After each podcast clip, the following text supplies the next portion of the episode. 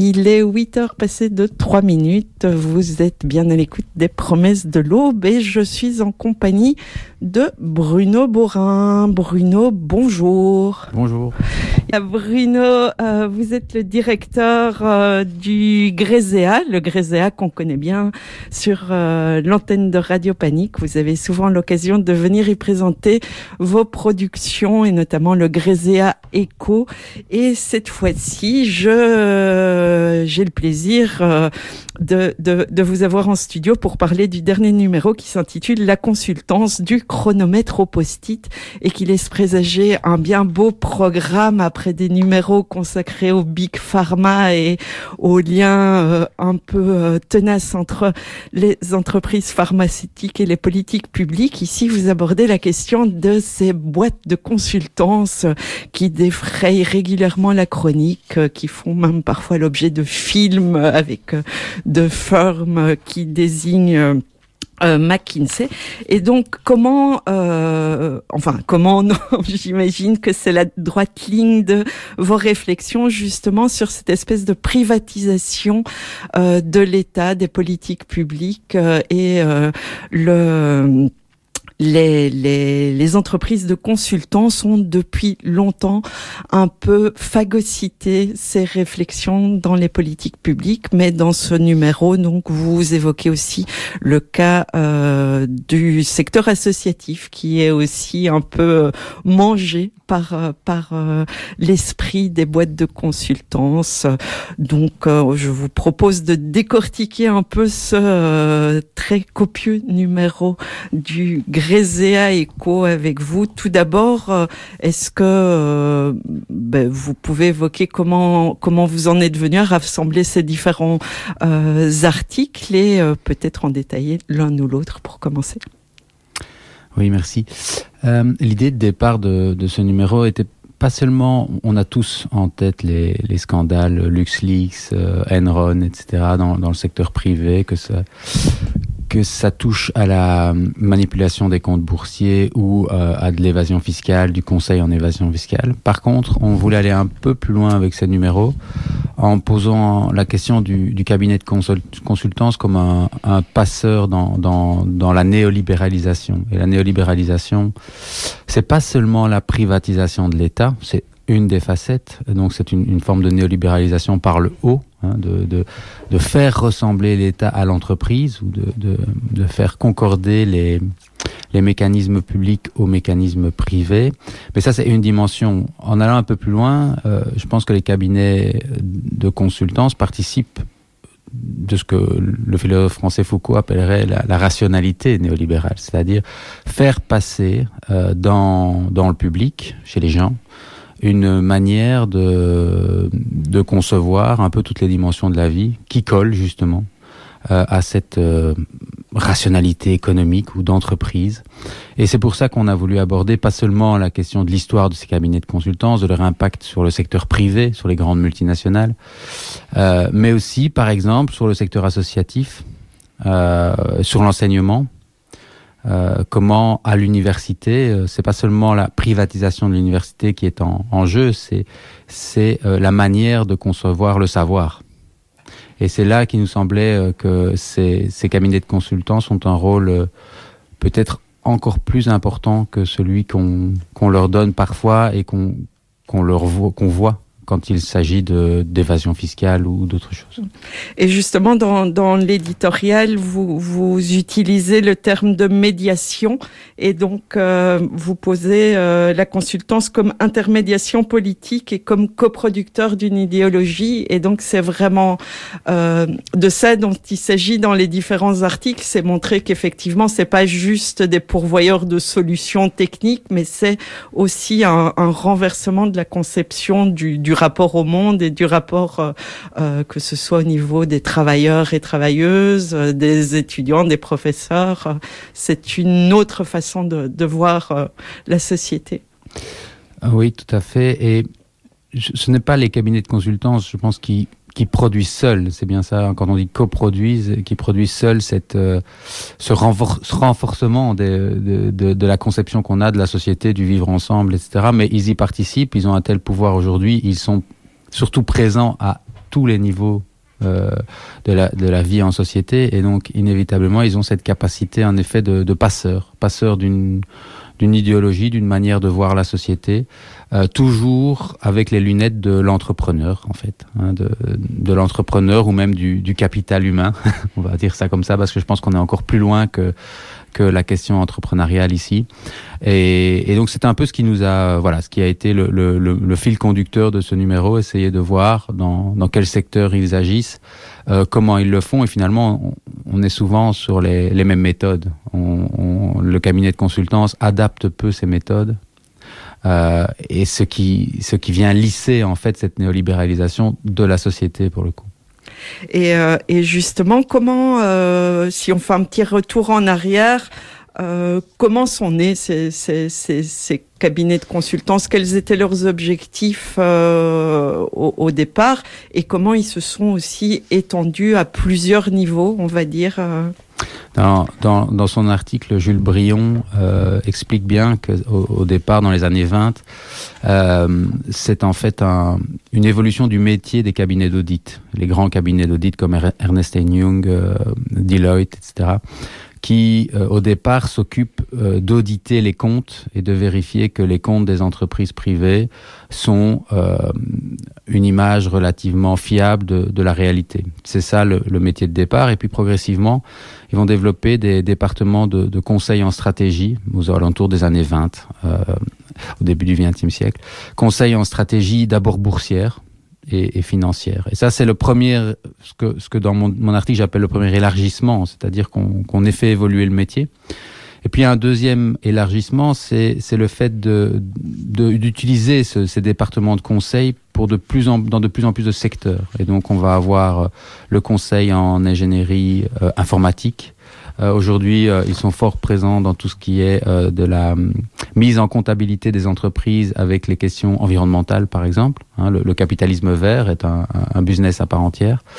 Euh, il y a même aujourd'hui des cabinets en management de la grève, en gestion du conflit. Hein, ils, sont, partout. Il y a des cabinets de consultance qui travaillent avec les organisations syndicales, par exemple, également, hein, avec les, organismes paritaires en France pour, apporter une, vue un peu stratégique des comptes et de ce que ça veut dire.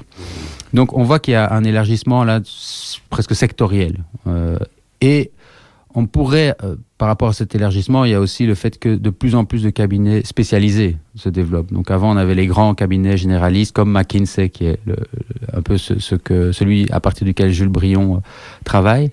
Mais il y en a évidemment beaucoup d'autres. Et, et aujourd'hui, on pourrait aller, si on, on tire le fil jusqu'au bout, on, on tombe sur les coachs toute cette industrie du coaching qui aujourd'hui est présente aussi dans le monde associatif par exemple et puis alors il y a le, dernier élargissement qui est massif évidemment à partir des années 50 aux États-Unis et plutôt dans les années 80 euh, en Europe, c'est euh, la consultance pour l'État. et on pourrait dire la consultance par et pour l'État, où euh, les, cabinets de consultance vont devenir de, des clients, des clients aujourd'hui quasi indispensables euh, de, l'État, des, décideurs politiques, des autorités publiques, avec un, effet très important évidemment sur la, transformation du mode de décision politique et on peut même parler un effet sur, la démocratie telle qu'elle qu qu existe. Et, justement, euh, c'est quelque chose qui revient. Comment, euh, enfin, vous, évoquez la, la question que ça s'est assez bien développé durant les années euh, euh, 50 et, et, et puis dans les années 80 ça a participé aussi l'essor de ces boîtes de conseil à la mondialisation et, et à une espèce de homogénéisation de la façon de penser euh, un peu partout euh, dans le monde, mais quand même surtout en Europe et, dans le monde occidental, entre guillemets occidental. Oui, tout à fait. Les, les cabinets de consultance ne produisent rien, n'inventent rien en tout cas. Ça, c'est très clair. Euh, par contre, ce sont des passeurs avec une, une force de frappe très importante, des passeurs, de, comme on le disait, d'une un, idéologie ou d'un langage commun. Et la mondialisation euh, a besoin de ce langage commun qui, qui n'est pas une, une langue commune, même si l'anglais euh, parfois a tendance à jouer ce rôle. Mais ici, on parle bien de, de code, d'une manière de, de, de, travailler ensemble. Et les, les cabinets de consultance ont été des outils très puissants euh, d'abord dans le secteur privé, entre les grandes firmes multinationales, euh, un langage de marché. Euh, et aujourd'hui, ce, langage commun a contaminé également les, les États et, et d'autres, même d'autres sphères de, de la société. Et, et justement, euh, les, les, récentes années euh, ont, ont, montré aussi euh, ben, comme vous l'avez déjà évoqué, le fait que les États ont de plus en plus euh, eu recours à, à, à, ces, à, ces, entreprises, à ces firmes pour, pour déterminer leur, euh, leur politique. Et donc, euh, ce, qui, euh, ce qui a défrayé la chronique, c'était plutôt l'argent dépensé, plutôt que justement le fait que ça mobilisait un, une autre rationalité, une autre façon d'envisager euh, la politique et que, que le débat public s'est surtout focalisé sur le fait de savoir si c'était euh, euh, un million qu'on avait dépensé pour, euh, pour payer euh, ces cabinets de consultance, mais moins sur ce que ça avait vraiment engendré comme, euh, comme, comme changement dans la façon d'envisager les politiques publiques. Et donc ça, vous le mettez en avant aussi dans, dans ce numéro? Oui, il suffit de, pour, pour voir cette, cette rationalité différente. Il, suffit, il y a deux, deux cas dans le numéro qui me semblent importants. Il y a, d'abord le euh, qui est de, de, manière transversale dans le numéro, c'est celui de la, la, gestion de la qui revient à plusieurs reprises, la, la gestion de la pandémie où euh, au départ on trouve des cabinets de consultance qui, qui sont envoyés par par le pouvoir politique pour pour transformer les soins de santé c'est-à-dire euh, dans le cadre de politique d'austérité, hein, le, terme efficience qui est utilisé, par les, cabinets de consultance quand il est appliqué à l'État, ça veut dire austérité. C'est un synonyme.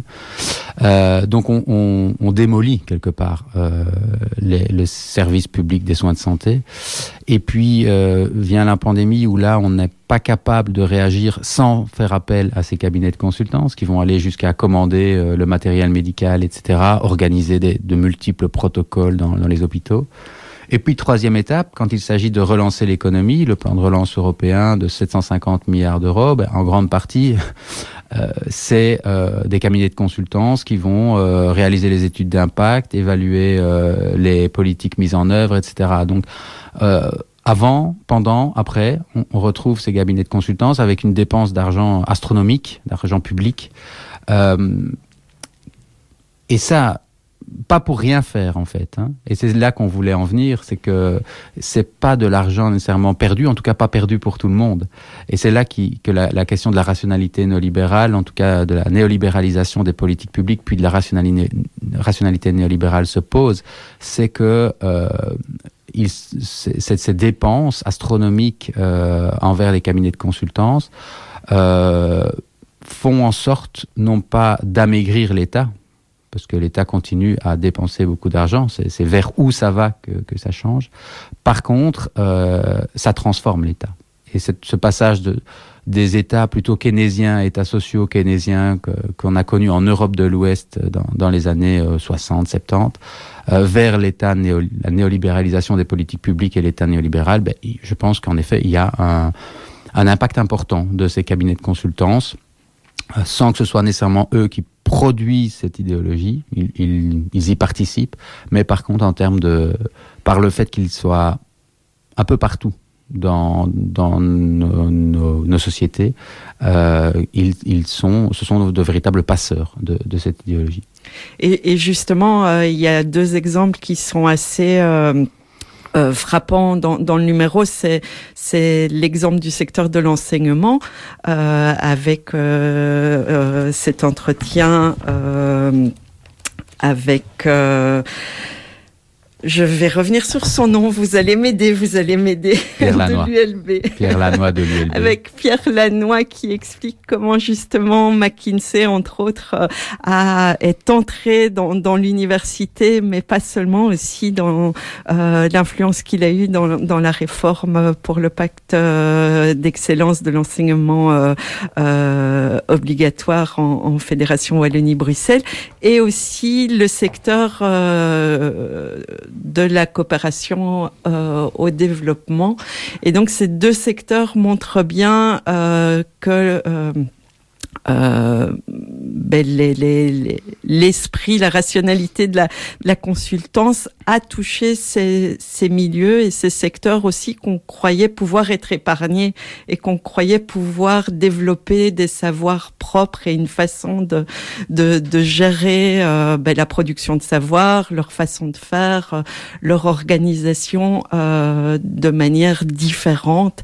Et donc on, on a largement déchanté justement on s'est dit, même ces secteurs-là qui a priori étaient plus libres, euh, sont tombés dans, les mains, on va dire, de, de l'esprit, en tout cas de la consultance. Oui, l'article de, enfin l'entretien avec Justine Contor de, de l'université de Liège euh, donne un focus en fait sur ce qui s'est passé en effet dans la, la coopération au développement où depuis les années 90, alors il y a une forme de néolibéralisation par le haut qui est assez logique puisque euh, la, le secteur de la coopération au développement dépend euh, en Belgique, on parle d'ONG non gouvernementales, mais ce sont des organisations euh, très gouvernementales dans, le cadre du subventionnement. Donc, à partir du moment où l'État se néolibéralise, les politiques publiques se néolibéralisent, ben, on peut imaginer que il y a cette transformation du mode de subventionnement euh, des, ONG. Et, là, ben, on a vu à partir des années 90, en effet, de multiples réformes que j'ai vécues personnellement, puisque le Grésia a été une ONG en son temps, euh, où on est de plus en plus passé vers une logique d'appel à projet hein, avec euh, des formes de, de cadres stratégiques, euh, d'évaluation, etc. Où on passait pour, au Grésia, en tout cas, on passait parfois plus de temps à remplir les cases de réaliser le projet. Et donc, euh, ça, c'est une partie de la question, la, face émergée de l'iceberg. Et puis alors, il y a, y a l'autre problématique, c'est que progressivement, pour essayer justement de maintenir leur indépendance par rapport à ces outils de consultance, le secteur des ONG a proposé lui-même euh, des outils d'évaluation, des outils de, programmation du travail qui relèvent en fait euh, des logiques managériales euh, qui pourraient... Euh, et donc progressivement, il y a cette rationalité néolibérale qui s'est inséminée progressivement dans le secteur. Pour aboutir aujourd'hui, en effet, il y a eu une, en fait, ça a caché d'abord une restructuration du secteur. Hein, beaucoup d'associations se sont vues éjectées du subventionnement de la coopération en développement, et puis ben, une transformation, une transformation des logiques d'action, la mort du tiers-mondisme, qui était une, idéologie, euh, une idéologie assez euh, radicale, euh, qui était en vigueur, en tout cas euh, dans les années 70 et 80, et qui a participé au développement de la coopération, au développement justement. Euh, tout ça a été rayé de la carte euh, parce que ça ne pouvait pas s'accorder euh, des outils que, quelque part, les ONG ont commencé à elles-mêmes mettre en place, sans nécessairement que, que, l'État, que le pouvoir subsidiant leur demande. Et donc ça, c'est très bien décrit dans dans l'interview de, Justine qui explique vraiment à quel point aujourd'hui bah, le, recours au coach, le recours aux petits cabinets de consultants spécialisés, parfois même certaines ONG sont devenues des cabinets de consultants spécialisés, euh, exprime cette néolibéralisation d'un secteur qui en effet au départ euh, dont, les valeurs, en tout cas au départ, peuvent sembler très éloignées de, McKinsey ou de Deloitte. Mmh. Et justement, c'est euh, il y, a, y, a, un terme qui revient un, un peu dans, dans ce numéro, c'est la question de l'efficience aussi, et qui euh, qui sont des critères qui ont clairement été imposés aussi à la fois, mais sans doute euh, via des cabinets de consultance, mais aussi via euh, l'Union européenne et le, en tout cas par rapport à ce secteur de la coopération au développement, via les projets et les financements qui venaient de l'Union européenne, qui ont tenté euh, euh, depuis longtemps déjà d'harmoniser un peu la façon de faire, et donc ça a contribué aussi à vouloir développer ce, ce, ce langage commun qui devait euh, ben, rassembler quand même les acteurs qui étaient en Belgique, en France, en Espagne, euh, ailleurs dans le monde, avec des outils euh, que que vous évoquez. Il y a la, la, fameuse analyse SWOT qu'on ne remet même plus en question dans le secteur maintenant. Enfin, c'est tellement on est tellement imprégné par le fait de pouvoir utiliser ça qu'on ne se dit même plus. Euh, en tout cas, euh, rares sont ceux qui euh, se posent encore la question. Quelques acteurs le font encore de manière très critique, mais c'est tellement est-ce qu'on pourrait dire qu'on qu'on est plongé dedans et qu'on ne peut plus s'en sortir? Hum, donc, euh, l'analyse SWOT, pour rappeler pour, pour ceux qui ne connaissent pas ce, jargon atroce, c'est donc une analyse des opportunités, des risques. Il y a quatre cases en fait. Hein. C'est très schématique. Euh, savoir euh, les forces, les faiblesses d'une organisation et les risques et les opportunités qu'elle qu'elle peut saisir de, de son contexte. Euh, ce sont des choses, euh, des exercices collectifs extrêmement réducteurs en fait. Il n'en sort pas souvent grand chose, mais ça permet de, créer, de, faire rentrer l'action d'une association, mais aussi de l'enseignement en règle générale, dans des cases, dans des cases subsidiables, et, d'éviter en fait, parce que là derrière il y a quand même cette idée d'éviter toute euh, forme de radicalité, toute forme de euh, tout le monde marche dans le même sens en tout cas. Donc ça permet euh, d'ordonner pour un pouvoir subsidiant comme l'Union européenne, c'est très important de savoir à qui on donne son argent et qu'au minimum il y aura cette simplification administrative, c'est des termes qu'on entend souvent euh, euh, derrière. Donc ça, c'est une chose. Deuxièmement, euh, par rapport à ça, en effet, même dans, dans le secteur associatif, dans l'enseignement, on est de plus en plus atteint par ces, par ces outils, contaminés par ces outils, ce qui mène, mais, on pourrait dire aussi, voilà, on a, on a cette, euh, ces pratiques, on fait la météo le matin où tout le monde doit exprimer comment il se sent, et en même temps, donc ça, ça, ça trahit une forme de surhumanisation des relations de travail, et de l'autre côté, on, on, a euh, des outils euh, d'évaluation hyper coercitifs, euh, donc ça crée pour le, le travailleur un sentiment euh, d'injonction paradoxale constamment quoi. Et, ça c'est le, bout de la chaîne quoi. C'est cette euh, domination sur le travail, hein, puisque le travail c'est aussi une médiation que euh, permettent les cabinets de consultance. Domination sur le travail euh, dans le monde associatif, euh, chez les professeurs d'université. Et là, Pierre Lanoir rappelle bien comment le, métier change en fait. Euh, le, métier change. Ces outils sont donc pas du tout simplement là pour faire perdre du temps.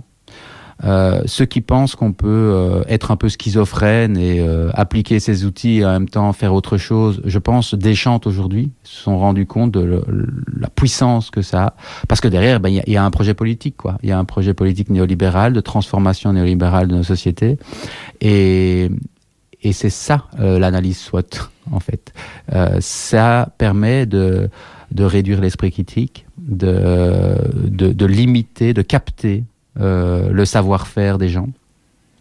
Et puis alors de standardiser les, à partir de là, de standardiser les, les processus de travail. Donc, quand on s'interroge sur la, la, quel est le rôle, qu'est-ce que dit la consultance de nos sociétés, ben, euh, elle montre à quel point euh, le travail comme médiation est, dénaturé par le capitalisme. C'est ça, enfin, c'est un peu la conclusion du, du Grésé Eco, mais, mais c'est ça le, le, bout de l'affaire, quoi. C'est que qu'on soit euh, qu'on travaille dans l'enseignement aujourd'hui, qu'on travaille dans une banque ou qu'on travaille dans une petite association de quartier, on, on, se rend compte que certains outils managériaux euh, sont quasiment identiques. Et ça, euh, ça c'est la l'extension de la convention capitaliste du travail. Mm. Et c'est exactement euh, ce qui on voit aussi que, que, que à cause de ça, les acteurs sont euh, sont obligés presque de de, en tout cas dans, dans le milieu de la coopération euh, au développement de se grouper et donc de grossir. Et donc le petit n'est plus euh, plus en mesure de répondre à ces impératifs. Euh, il faut être grand et et, avoir les moyens aussi. C'est une stratégie d'écrasement de, la, de la diversité. Donc. C'est aussi une stratégie de, à partir du moment où vous menez des politiques d'austérité, que vous faites appel à des cabinets de consultance pour restructurer l'administration, euh, sur des logiques d'efficience, d'efficacité, de durabilité, on en a un peu parlé. Vous avez de moins en moins de fonctionnaires capables d'accompagner, euh, d'évaluer le travail de, des associations à qui on verse de l'argent. Donc inévitablement, vous avez besoin de faire grossir, faire grossir les, les associations euh, qui reçoivent des subsides. C'est une manière aussi d'en avoir moins d'en avoir moins de dossiers, moins de dossiers. Là, il y a une logique tout à fait comptable, très euh, très rationnelle, euh, économiciste même. Euh, et à partir du moment où vous avez moins de dossiers, mais d'une part, en effet, vous vous avez une forme de concentration dans le secteur, c'est ce qu'on voit dans la coopération développement et qu'on commence à voir dans le monde associatif en règle générale. Mais vous avez aussi, euh, c'est plus simple de contrôler moins d'acteurs et donc une diversité, une, Justine Cantor le dit dans son, dans, son interview, une, une richesse de, de points de vue sur la société qui diminue inévitablement. Et, euh, cette, euh, cette richesse de point de vue aussi, c'est ce que Pierre Lannoy met en évidence dans les impératifs euh, qui sont ceux qui sont imposés aux, chercheurs aussi dans la recherche, dans l'université. Donc le, fait d'être de, de devoir en permanence être attentif à ce qui est appelé euh, impact factors qui euh, qu'il remette euh, lui et euh, l'atelier des chercheurs pour une des excellences des universités qui remettent en question pour justement se dire ben non la production de savoir est autre chose que juste une analyse d'impact. Oui, le, le, chercheur universitaire, dans, dans, cette transformation de, de l'université et du métier qui est en, en cours, euh, c'est véritablement là un, un superbe exemple de néolibéralisation, puisque chaque chercheur universitaire est désormais un petit capital, et c'est à lui de le faire, euh, de le valoriser. On est dans de la valorisation du capital. Le capital, là, ici, c'est du savoir, évidemment. Et donc, l'impact factor, c'est quoi? C'est dire, euh, chaque année, rentrer un rapport d'évaluation de soi, en cherchant à savoir euh, combien de fois j'ai été cité par d'autres, euh, combien de fois mon article a été intégré dans une bibliographie, etc. Alors il y a des, il y a des super euh, logiciels maintenant qui font ça pour vous. Vous recevez des mails tous les jours avec le nombre de fois où vous avez été cité. L'impact factor, c'est ça. Donc que, vous ayez été cité par quelqu'un qui détruit complètement votre, votre travail et qui dit que ce que vous racontez c'est des bêtises ou qui dit que ce que vous racontez c'est un vrai apport à la science, peu importe. Euh, quelque part que vous racontiez des grosses bêtises, c'est pas un souci tant que vous êtes cité, critiqué. Et peut-être que plus vous racontez des grosses bêtises, on pourrait même imaginer plus on raconte de grosses bêtises, plus on risque d'être critiqué, cité, etc. Donc c'est toute l'imbécilité, je me permets de dire ça, de, ces, indicateurs. Et, et donc, euh, pour des jeunes chercheurs aujourd'hui, le seul problème, c'est que sans un impact facteur correct, on n'a pas accès aux subventions de recherche Et donc, on ne peut pas se développer, on ne peut pas développer sa carrière. Ça, c'est une première chose. Deuxièmement, ça mène à une euh, hyper spécialisation des chercheurs parce que à partir du moment, si vous décidez de changer au cours de la carrière d'objet de, recherche, euh, qu'est-ce que ça veut dire? Ça veut dire que votre, vous, vous, vous allez recommencer le travail à zéro, vous allez perdre le capital que vous avez accumulé. Donc, on est bien là dans une logique purement de valorisation du capital et euh, ça va être un frein à votre carrière. Et donc, qu'est-ce qu'on observe quand même dans les sciences sociales particulièrement? C'est le fait qu'on a de plus en plus de gens qui, qui vont travailler sur des micro-objets pendant toute une carrière et ce travail sur des micro-objets empêche quelque part une forme de montée en généralité et de politisation de la recherche en sciences sociales. Donc, qu'est-ce que ça veut dire? Ça veut dire que On peut se demander si aujourd'hui, dans ce cadre de cette rationalité néolibérale, on pourrait encore avoir euh, des Bourdieu, des, Foucault, etc., des gens qui euh, prennent du recul et pensent la société. Parce qu'en fait, l'impact facteur, là, il est nul. Et c'est ça que Pierre Lannoy, je pense, exprime dans son entretien. Et c'est une forme d'appauvrissement énorme des sciences sociales, euh, je pense. Et donc tout il, il montre aussi que, que toute personne euh, voulant sortir de ça euh, est euh, rapidement ramenée euh, à l'ordre et, euh, et il y a une il y a une contrainte par l'indicateur qui est dans tous les secteurs aujourd'hui que ce soit pour les dépenses publiques euh, ou, ou les ou, ou l'enseignement. Il y a une contrainte par l'indicateur. Alors après ce qu'ils font euh, c'est ça qu'on voulait mettre aussi en en exergue, c'est que tout le monde n'accepte pas cette dictature du, du nombre et de l'indicateur. Et, là, euh, l'atelier des chercheurs en des excellences de, de l'ULB, mais d'autres également, hein, il y a tous les, les, concepts de slow science, etc., euh, autour d'Isabelle Stengers, notamment en Belgique. Euh, c'est tout un travail de déconstruction de cette pensée euh, dominante et euh, de vouloir en fait refaire un, le métier de chercheur comme, comme des artisans. C'est ça, retrouver l'artisanat dans la recherche, le temps long, euh, faire une thèse en deux ans ou en trois ans, c'est pas possible en fait, parce qu'on peut pas aller très loin. Donc on est obligé d'hyper spécialiser le sujet. Et finalement, on a un, un, nombre croissant de thèses doctorat sur des choses qui euh, intéressent finalement très très peu de monde et donc pour le coup un impact social assez faible. Et donc reprendre le temps de la recherche, refaire un métier de chercheur en, voilà, en tant qu'artisan, sortir un peu de, certains cadres, d'une quantification à l'extrême, etc. Euh, c'est ce qu'ils défendent et, ça nous a paru euh, très intéressant aussi de montrer que euh, si cette vague néolibérale portée notamment par les cabinets de consultance est assez forte, c'est pas la fin de l'histoire. Je pense qu'il y, y, a de plus en plus d'entrées en résistance par rapport à ça. Il y a de plus en plus de, de gens dans les associations, de travailleurs, dans, dans, les, dans le secteur public qui comprennent très bien que c'est une dénaturation complète de leur métier, qui ont envie de refaire leur métier correctement. Et il y a des formes de résistance et l'atelier en des excellences en est une. Et c'est pour ça qu'on voulait la, la, la, la montrer. Et euh, on a évoqué aussi euh, la question euh, qui, qui, qui, revient et qui est quand même, d'après moi, une question clé, c'est l'évaluation. Et donc le fait de savoir qui évalue qui évalue euh, si ce qu'on fait est pertinent, est valable. Et donc cette évaluation, elle est aussi euh, mentionnée notamment dans l'article euh, qui est un peu plus technique, un peu plus compliqué sur euh, le budget base zéro en, Wallonie.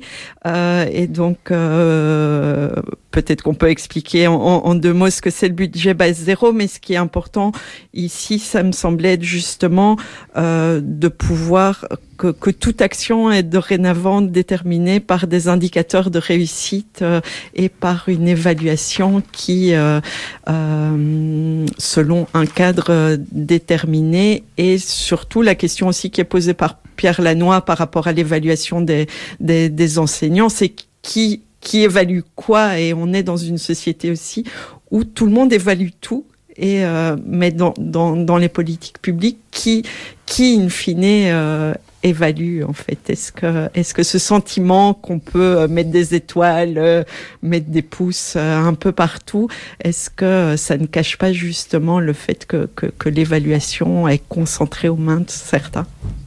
Alors le tout d'abord, le budget base zéro, c'est en effet une politique qui est testée en, Wallonie actuellement, qui vient de nouveau des États-Unis d'abord et puis euh, de, l'Union européenne. C'est l'idée d'austérité, ce sont des budgets austéritaires. En fait, un budget, traditionnellement, c'est quoi? C'est une volonté de contenir l'incertitude financière qui pèse sur une organisation. Ça, c'est pourquoi on fait un budget, c'est pour ça. Savoir au début d'année, vers quoi on va plus ou moins, tout en sachant qu'un budget reste un budget, qu'il y aura euh, des dérapages ou des rentrées euh, euh, imprévues. Le budget base zéro, il change la logique. Il dit qu'on on va définir et circonscrire les besoins d'une population, les besoins futurs d'une population. Donc c'est quand on commence l'année, on décide de combien on va pouvoir dépenser pour les soins de santé, combien on va pouvoir dépenser euh, pour le service public du transport, etc. Peu importe ce qui se passe. Donc c'est pas du tout. En fait, c'est même pas. On ne devrait pas appeler ça un budget, puisque l'idée est là de bien d'avoir la comptabilité avant la fin euh, de, la procédure. Donc nécessairement, ce sont des mécanismes austéritaires L'État n'est plus considéré comme un investisseur potentiel, quelqu'un qui est capable de produire. L'État, c'est quoi? C'est une production collective de biens et de services. Là, on a, on, dit non, l'État, il va euh, prédéterminer ses besoins une population, c'est assez compliqué. Hein. On l'a vu par exemple avec les inondations euh, récemment, enfin il y, a, deux ans. Euh, moi, je suis liégeois et, j'imagine mal euh, si on avait prédéterminé le budget de cette région de la Belgique avant que se passent les inondations. Bon, je pense qu'on laissait les gens dans l'eau, quoi. Voilà. Donc c'est tout le, de nouveau le, côté un peu délirant de, ces mécanismes.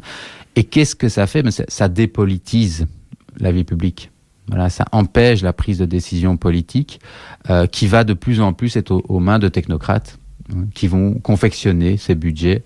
Euh, donc l'État devient en fait quelque part un simple prestataire de services. Et, et, et puis si on boucle la boucle, ben, simple prestataire de services, mais qui interviendra alors pour boucher les trous? Ben, Les cabinets de consultance. Et là, on a cette, euh, cette industrie qui crée son propre, ses propres contrats, en fait, quelque part. Donc ça, c'est une chose. Et puis, deuxièmement, sur l'évaluation, on est en effet dans une société où on peut plus rien faire sans évaluer ou être évalué. On connaît très bien ça dans le monde associatif. Dans l'enseignement, ben, c'est une... Euh, ça a toujours existé quelque part d'évaluer les, travailleurs, euh, mais ici, le problème, en effet, c'est d'abord euh, qui évalue. Euh, et là, parfois, c'est pas très clair. Hein. Mais c'est surtout aussi comment on évalue, sur base de quels critères. Et finalement, cette euh, l'évaluation qualitative est passée quasiment est allée à la poubelle. On est constamment, et même le qualitatif, on essaye de, et ça c'est un, des boulots du, de la consultance, de, de le transformer en indicateur quantitatif, hein, ce qui euh, ce qui, ce qui est hyper réducteur évidemment. Et par exemple, pour un, un, chercheur universitaire, ça cadre fortement son travail, même si on se rend compte aussi que cette évaluation, parfois, elle est là comme... Euh, elle est demandée, mais elle n'est pas lue.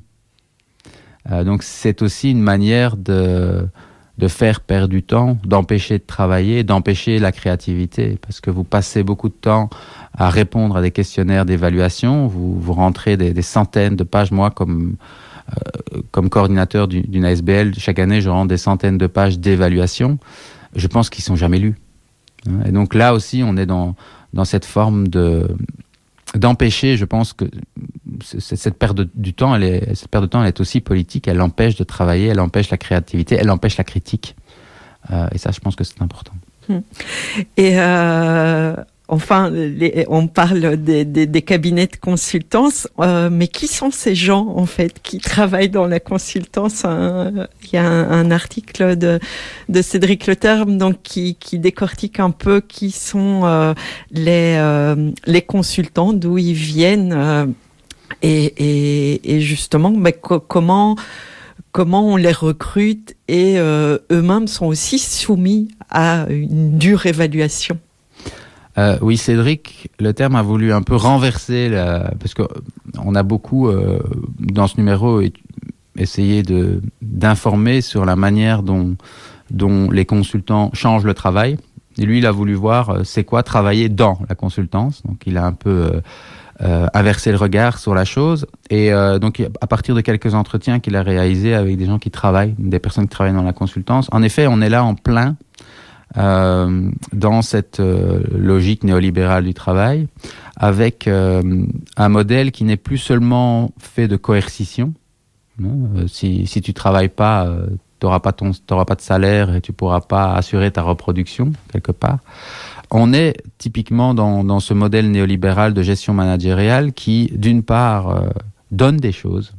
Hein, et là, c'est le salaire important, c'est l'image, Hein, ce sont des métiers d'image très fortement. Euh, c'est l'impression de faire partie d'une élite, d'un corps d'élite, parce que les McKinsey ou les Boston Consulting Group, si, certains de nos ministres en viennent, hein, donc c'est vraiment euh, cette image de l'élite. Mais dans l'autre sens, il y a aussi cette question de l'incertitude constante. Hein, on peut être euh, licencié assez vite. On fait pas sa carrière dans la consultance. Une mobilisation du corps et de l'esprit constante. On, on, on fait pas de pause quand on travaille dans la consultance. Euh, et, donc c'était euh, l'article essaie de, revenir sur ces deux, deux aspects euh, de la mobilisation néolibérale du travail en fait qu'on rencontre maintenant un peu partout aussi, mais qui là est, extrême. C'est-à-dire d'un côté une forme de surhumanisation du travail, etc., où on veut que le, le travailleur, le travailleur a, un salaire important, euh, il a une image dans la société, euh, il, est, intégré à un corps d'élite, etc. Et puis de l'autre, en même temps, euh, on, le presse à fond. Il y a beaucoup de burn-out dans la, consultance. On, en a moins parlé dans ce numéro, mais ce sont aussi il y, y a beaucoup plus d'hommes que de femmes dans la consultance. donc c'est toutes ces questions-là, ces contradictions-là du travail néolibéral, euh, ben, le, travail dans la, consultance permet de, jeter un regard sur ces, contradictions. Mmh. Et, justement, enfin, euh, dans l'article, euh, Cédric Le Terme évoque effectivement que c'est un, métier genré, mais du coup, effectivement, on pourrait imaginer que que comme c'est un métier genré, ça contribue aussi à perpétuer tous les, stéréotypes masculins bien au-delà des boîtes de consultance, mais aussi dans, dans euh, le reste de, la société où ces valeurs-là sont euh, reproduites. Et euh, vous avez évoqué le fait aussi que que les certains de nos ministres ont été consultants par le passé. C'est un lien aussi qui qui qui est à la fois régulièrement mis en avant, mais peu peu euh, peu analysé. Donc, qu'est-ce que, enfin, dans l'article, euh, il évoquait que, comme vous l'avez dit, on ne fait pas vraiment carrière euh, toute sa vie dans dans dans la consultance. Est-ce qu'il y a une, est-ce que c'est une stratégie aussi de de passer dans la consultance pour après faire de la politique? Est-ce qu'il y a des études qui ont montré ça Est-ce que c'est justement, est-ce que les politiques actuellement euh, survalorisent les compétences qui pourraient être acquises dans la consultance? En fait, le, consultant, le consultant, c'est, comme je l'ai dit, c'est pas un producteur de savoir, c'est un passeur de savoir, d'un certain savoir, et, et surtout c'est un carnet d'adresses. Et c'est ça qui est valorisé dans la consultance, c'est être capable euh, d'intervenir à différents niveaux, d'avoir des contacts dans les entreprises pour obtenir les contrats hein, d'études et d'évaluation. Et donc, euh, ce carnet d'adresses, à partir du moment où vous sortez d'une grande école de commerce, que vous êtes parfois engagé avant que vous ayez terminé vos études par un McKinsey ou Boston Consulting Group, les quelques années que vous allez passer vont permettre euh, de développer ce carnet d'adresses. Et à partir du moment, et on le, voit aussi les études sur le lobby, par exemple, le démontrent très fort parce qu'il y, a des choses qui sont un peu concomitantes hein, entre la consultance et le lobbying. Euh, il y a tout euh, ce processus de, de, de pantouflage ou de revolving door, c'est-à-dire des gens qui passent euh, du secteur privé et notamment de la consultance à la décision politique et puis qui reviennent dans le secteur privé. Pourquoi? Bah, Toujours parce qu'il y a cette, ce carnet d'adresses. Et de nouveau, là encore, je pense que l'idée de néolibéralisation en tant que, rationalité néolibérale est, est, présente, puisque comme consultant, vous devez valoriser votre carnet d'adresses. Vous devez le faire évoluer, accumuler toujours plus de contacts et pour ensuite pouvoir le valoriser. Alors euh, certains le valorisent dans le secteur privé, dans d'autres entreprises, et d'autres en effet le valorisent dans, dans la politique, euh, parce que euh, il est plus important évidemment d'avoir un carnet étoffé quand on est euh, dirigeant politique, un carnet d'adresses étoffé vers le monde privé, le secteur privé multinational, que euh, auprès de dirigeants de petites PME ou d'associations. Et donc euh, voilà, ça c'est, je pense que ce, ces passages d'un d'un monde à l'autre, c'est quelque chose qu'on connaît, qui est très clair dans le lobbying, dans le, les groupes de pression. Et euh, qui vient là mettre, euh, mettre le doigt sur une chose importante, c'est pour un consultant, l'idée de la carrière, en fait, c'est valoriser un carnet d'adresses. Eh bien, je vois qu'on approche euh, de la fin. Bruno Borin, est-ce qu'il y a des éléments qu'on n'aurait pas abordés qui seraient euh, à mettre en avant Sinon?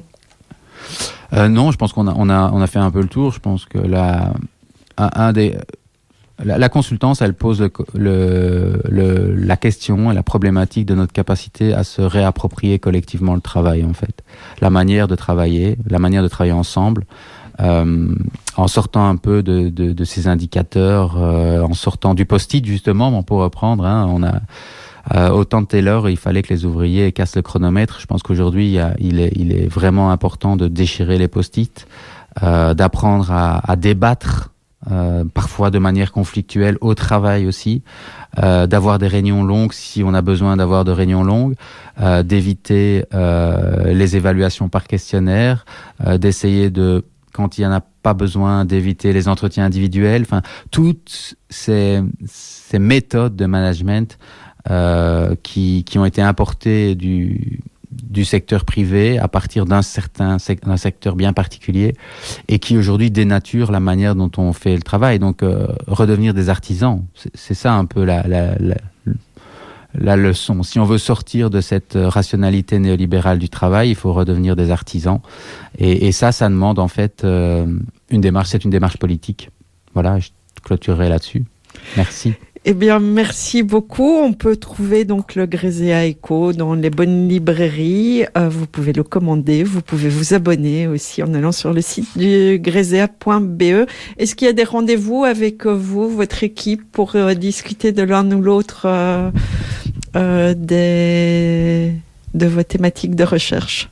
Je vous prends un peu de cours. Euh, non, mais on peut déjà. On, on, donc celui-ci, euh, la consultance, on en discutera, mais à Liège, à, Liège euh, le 1er juin. Et puis, euh, ben, on a différents rendez-vous euh, en prévision, notamment avec Christian Laval bientôt, en, au mois de mai. On n'a pas encore la date exacte sur justement cette question du de sortir du néolibéralisme, dépasser le néolibéralisme.